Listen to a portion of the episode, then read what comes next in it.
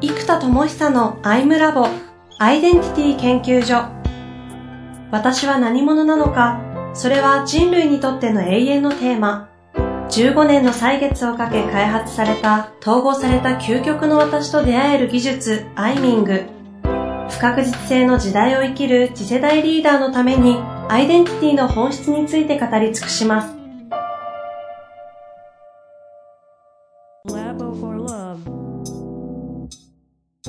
こんにちは、遠藤和樹です。生田智久のアイムラボアイデンティティ研究所。生田さん本日もよろしくお願いいたします。はい、よろしくお願いします。さあ、えー、前前回から2回にわたってですね、えー、次の時代の人材教育はどうあるべきかという巨大なテーマをですね、設定して、えー、第3回が、うん、や始まりました。というわけで、かなり内容濃かったんで、忘れた方はね、ちょっと前々回から聞き直していただきたいところあるんですけども、簡単に前回の振り返りをお願いいたします。ね。最初のキーワードでいくと一番最初がインナーリソースリ、リソースディベロップメントから、マルチ自己実現、いろんな自己実現するとなっていき、創世記願望とか裸一貫願望でゼロからいろんな自己を実現したいっていうのが起きるでしょうと。まあ今も起きてると思います。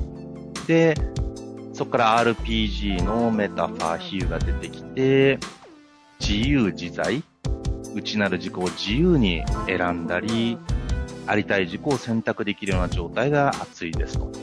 うん、で、その自己を育てる自己成長、自己実現の自己確立に向かうフィールドと、自己進化、統合して上級職に行くような、ポケモンが進化するような、その、進化させたいか、確立させたいか、という二つの目的に対して、つまり今の次元をちゃんと実現したいのか、次の次元にステージをシフトさせたいか、という確率と進化において、内的なリソースもそうなんですけども、次にやっぱり環境選択、人間環境とか、国とかもそうですけども、このアイデンティティに対してフィールドですよね。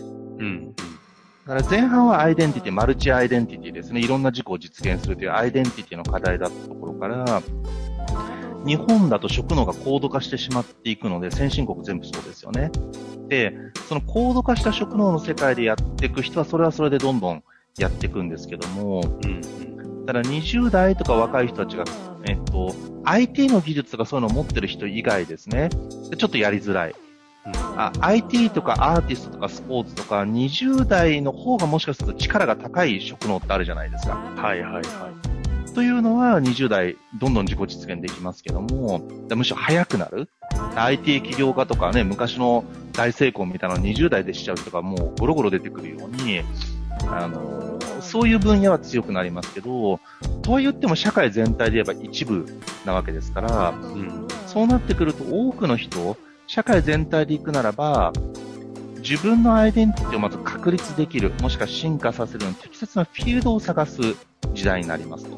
うん、まあ、時代になるというか今もそうですけど、で転職がもっと増えていく。でもこの転職の目的っていうのが、自己解放と自己発揮ですね。これいつも言っても自分のホットなフィールドの方に来ちゃってますけど、自己解放、自己発揮できるフィールドを探す。自己解放と自己発揮できる場所。うん。で、これが自分を最大化できているという意味ですね。うん。うん。自分を最大化できていること定義、初めて聞きましたね。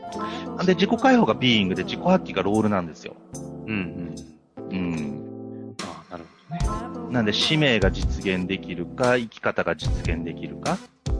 うん。うん、うん。で、その事故の発揮解放なんだけど、この事故というのが、今のレイヤーの事故を確立するための事故解放、事故発揮なのか、次のステージ、進化した事故を発揮したり解放したいのかによって、このフィールドの選択は変わるわけですけど、はいはいはい。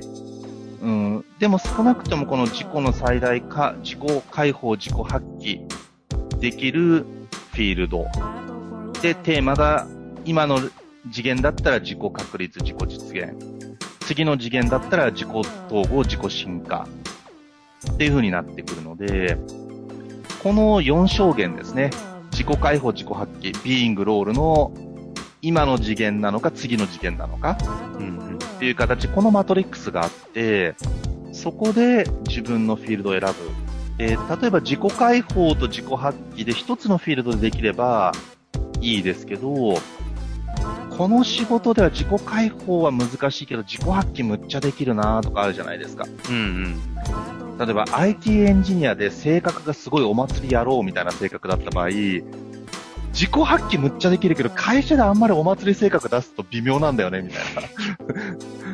っていう人とかいるわけですよ。そうすると、自己解放できるサークルとか第二のコミュニティっていうのがすごく重要になってくる。ああ、なるほどね。うんうんうんで、できればそれを統合した会社を見つけたいってなってくるから、うん。より、そのカルチャーができるフィールドですよね。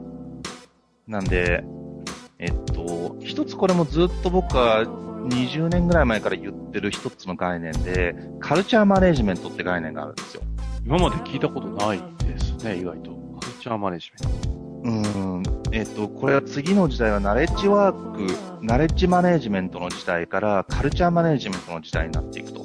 で、これはね、実はね、ちょっと NPO をやった時にコミュニティ教育とかエデュケーション3.0っていうのをど真ん中に置いてた時によく使ってたワードで、うん。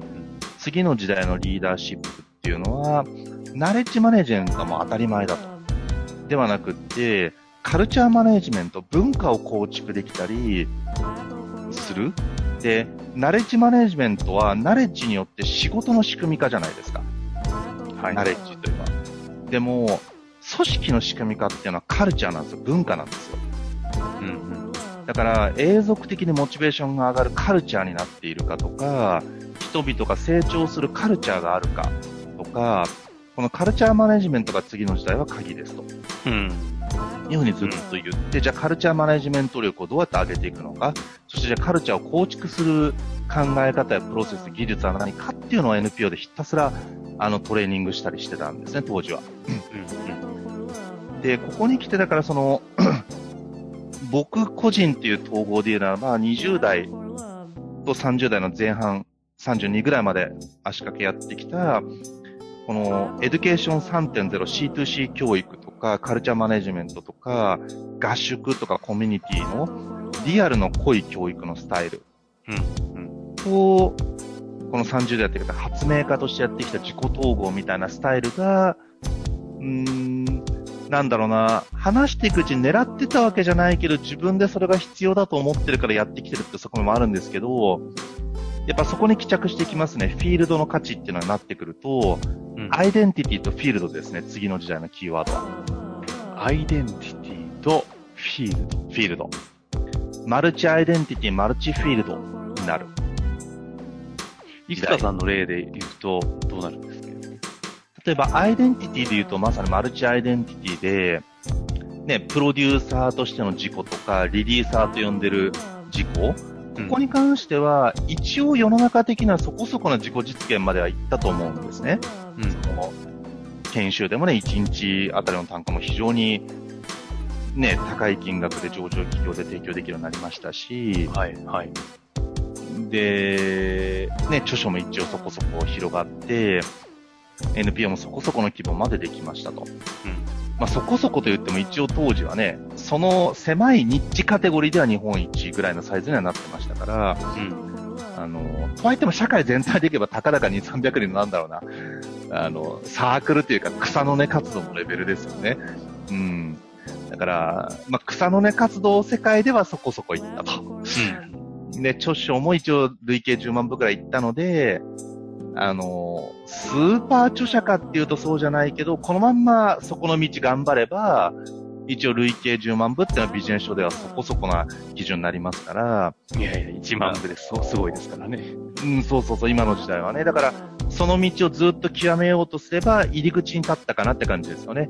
であのまま10年、著者業、フルコミットで、Kindle とかでも今出せますから、やりまくってたら、著者業を突き抜けたかもわかんないですよね。うん。うん。ただ一応そういうのがいろいろ、次の次元というか、そこに行く、なんつうのかな、入り口ぐらいにはそれぞれのアイデンティティは立ってたわけで、うん。でもやっぱそうじゃなくって発明家だということで、それらをまさに統合して、自分の中の上級職みたいな統合アイデンティティに行ったわけですよね。はいはいはいはい。で、まさにマルチフィールド的な感覚で言うと、自己解放とかやっぱりサークルの仲間とか、大学時代の友人とか、結構この自己解放フィールドとしてでかいんですよね。うーん。みんなでボーリングしたりとか、うん。むっちゃ楽しいんですよ。うん、大学時代の親友チームもそうですね。だここ結構大学の仲間が結構多いかな、自己解放フィールドは。うん。で、自己発揮フィールドで言うと、まあ、一個は今僕にとっては飛び立てのコミュニティとか大きくって、その、なんだろうな、そのプロデュースチームもそうですし、一緒にやってる、まあその、リーダーの人たちもそうですけど、そうだな、やっぱここは一個僕の中で一つの大きなフィールドになってますね。うんうん。自己発揮フィールドですね。そうですね。で、自己解放もできるフィールドになってますかね。うん統合的なフィールドですね。そうですね、すごいありがたいです。ただ僕は今発明家としてのアウトプットが、もう開発が死ぬほど遅れまくったことによって、あのーなんだろうな、そっちを終わらせないとフルコミットできないんですよ。だから、ここはちょっとずーっともどかしいところで、この二つを早く統合したい。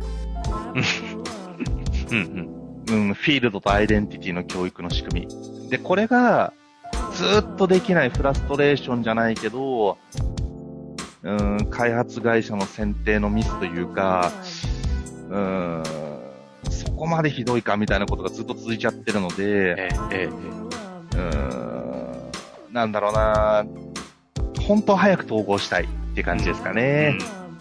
うん、だからやっぱアイデンティティとフィールドっていうのが一個、もう対になってきますね。はうん。あ。これあの、二軸であれですか？自己解放、自己発揮。で、自己実現、自己と、あ、違う、自己、うん自己実現、自己と。そうですね、あの、自己実現、えー、まあ、自己実現のラインで言うと自己統合になりますよね。実現するか統合するか。で、今のレイヤーか次のレイヤーかで言うと確率なのか進化なのかっていう風になりますね。なので、自己解放、自己発揮の確率か進化か、まあ、実現か統合か、ど、どどっちの表現でいくかあれですけど。うん、うん。うん。これ自己実現をして自己確立をしていくためのフィールドと、うん。自己統合し進化していくためのこのフィールドと、ここは？これちょっと違いますね、やっぱり。はというのは、えーっと、確率と実現っていうのはどっちかというと直線的アプローチで、もうガンガン育てるって感じなんですよ。レベル20、なるほどレベル30、レベル40、レベル50、もっと成果出して、もっと目標を立てて、どんどんどんどん形を作っていくっていう感じなんですよね。うんうんうん。だ僕が、例えば著者っていう形で自己実現するんだったらもう本書きまくるとか、あの、中谷明宏さんでしたっけ？はい、あのはい。本むっちゃ出してる人、ああいう人みたいに、もう毎月一冊出すとか、うん、とにかく本を出すことにおいて、フルコミットして、どんどんそこの次元でレイヤーを上げていくって感じなんですよ。うんうん。うん。そう、でも例えば、ビートたけしさんが映画監督としてすごいみたいなのは、だからもう別進化じゃないですか。このお笑い芸人というところから、司会者としてとか、しかも真面目な番組の司会者とかもやってるじゃないですか。うん。あの、だそういう、そういう真面目番組の司会者とか映画監督っていうのは強烈な進化によっていってますよね。それを聞いて思い出すのは、鶴尾、片岡鶴太郎さんとか思うんですかはいはい、あの、ヨガ行者として突き抜けたとか、絵画として決め方とか。そうそうそうそう、確かに確かに彼とかそうですね、ヨガとか絵画とかアートとか、もともともちょっとマルチタレント的ですよね。そうですよね。もともとお笑い側ですもんね。うん。っていう跳ね方をしてるっていうのは確かにそうですね。うん。うん。あとあの、ちょっともう最近名前がすぐ出ないですけど、あの、誰？あの、あーもう芸能人とか名前出なくなっちゃいました。あの、あ、あっちゃん、あっちゃん。あの、パーフェクトヒューマンの人、パーフェクトヒューマンのコンビ。パーフェクト。あの、チャラい人と、あーはいはいはいはいはい。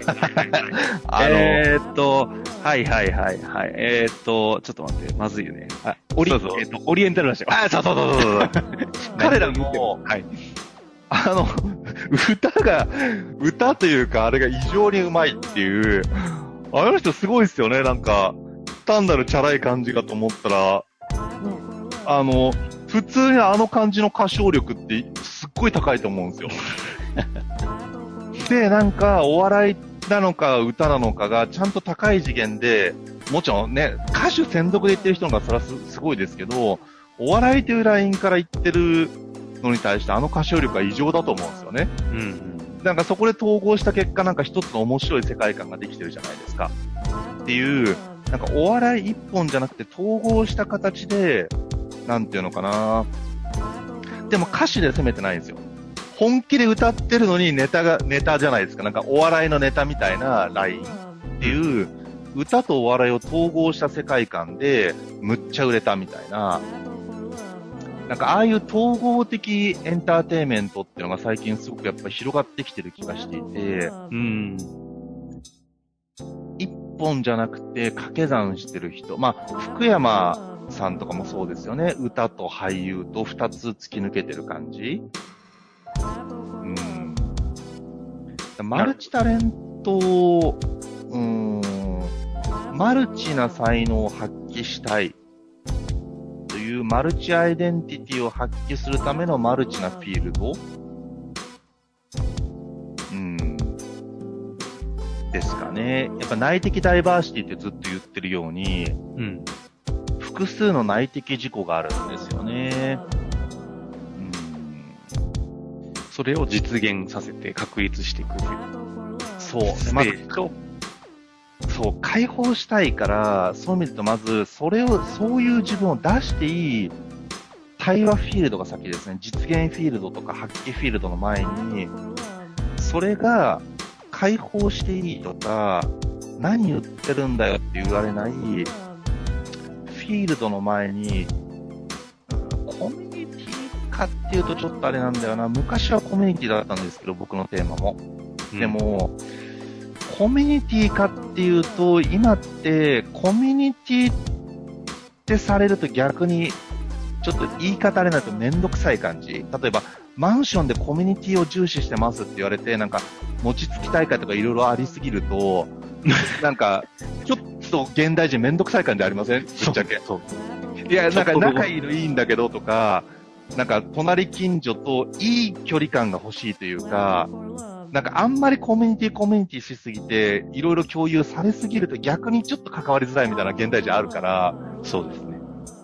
なんていうのかな、コミュニティまで行くと今度やりすぎな社会になってきている。うん。だから、例えばあの、Facebook とかは繋がるじゃないですか。とか、 mixi も繋がるけど、インスタとかツイッターってフォローっていう概念ですよね。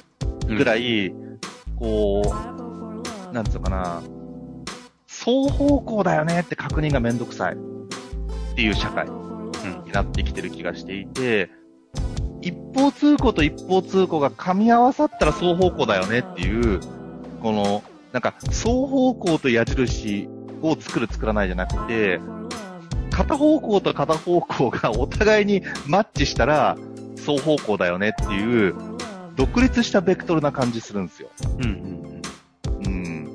そう。なんかこの独立性の、ベクトルの独立性、双方向性は、独立した2本のベクトルによって双方向性が担保されるというか、わかります？このなんか双方向だよねじゃないって感うん。うん。じ。うん。ぐ、ぐ、偶然ともまた違うんですかえ、たまたまこの私のベクトルとあなたのベクトルが今は、あ、そうそうそう、今合ってる時期だったら今合ってるよねでいいと思うんですよ。そう。だから、晩婚化とかもこうだ、これも一個理由の一個だと思うんですよね。なんか、ちょっと乱暴な議論になっちゃうかもしれないですけど、今お互いが愛し合ってるよね、という形はいいんだけど、うん。お互い愛し合ってるよねっていうのをコミットするみたいな関係性は、はい、はちょっと重いというか、うん、いや、変わるかもしんないし、みたいな、あの、感じ。まあ、うん。僕はね、結婚して今子供いますけど、あの、結婚願望がなかった理由の一個はやっぱそれあるんですよね。へーうん、今お互い双方向に愛し合ってるのはいいんだけど、ずっとっていうコミットとか、なんか仲間だよねとか、だから終身雇用もそうですよね。一生この会社の骨うずめますって感じと、一生守ったるぜみたいな感じが、合致してたら良かったと思うんですよ。うん。でも今って、社長側が一生守るっていう意思、コミットに対して、一生骨うずめますって社員の方が多分少ないっていうか、いないって思うんですよね。今時、骨うずめますって言ったらちょっと怖い、なんか。働き方として、いや、それ自分ななさすぎじゃないっていう風な風潮もあるから、なんかその双方向にフルコミットし合ってるよねっていう確認がちょっと重いとかめんどくさいっていう風潮はあると思うんですよね、社会に。うん。あり、ありますよね。体感としてありますね。うんそういうところでですね、今、あい大きくは、多分アイデンティティとフィールドという概念に行き着いたっていうところから、今、そう双方向のそのつながりみたいなところの話に展開してきてるんで、ベクトルとか線っていう概念になってるんですね。そうですね。ベクトルやつながりのライン、リンクライン。うん。ベクトルですかね。うん。次回はそうなってくると、アイデンティティとフィールドというテーマから、このベクトル線そうですね。の方に広がり、さあ、どこに落とし、落としどころは手つける必要はないですが、どこに行くのか。でもなんかちょうどいい感じでアイデンティティ、フィールド、ベクトルっていう形でなんか、一個ずつテーマが出てきてますね。ね来てますね。設計してなかったですけど、なんかいいす感じ。ですねいい感じにいってますね。このね、ベクトル線から次どこに行くのか、第4回にご期待ください。そうですね。はい。というわけで、ありがとうございました。はい。ありがとうございます。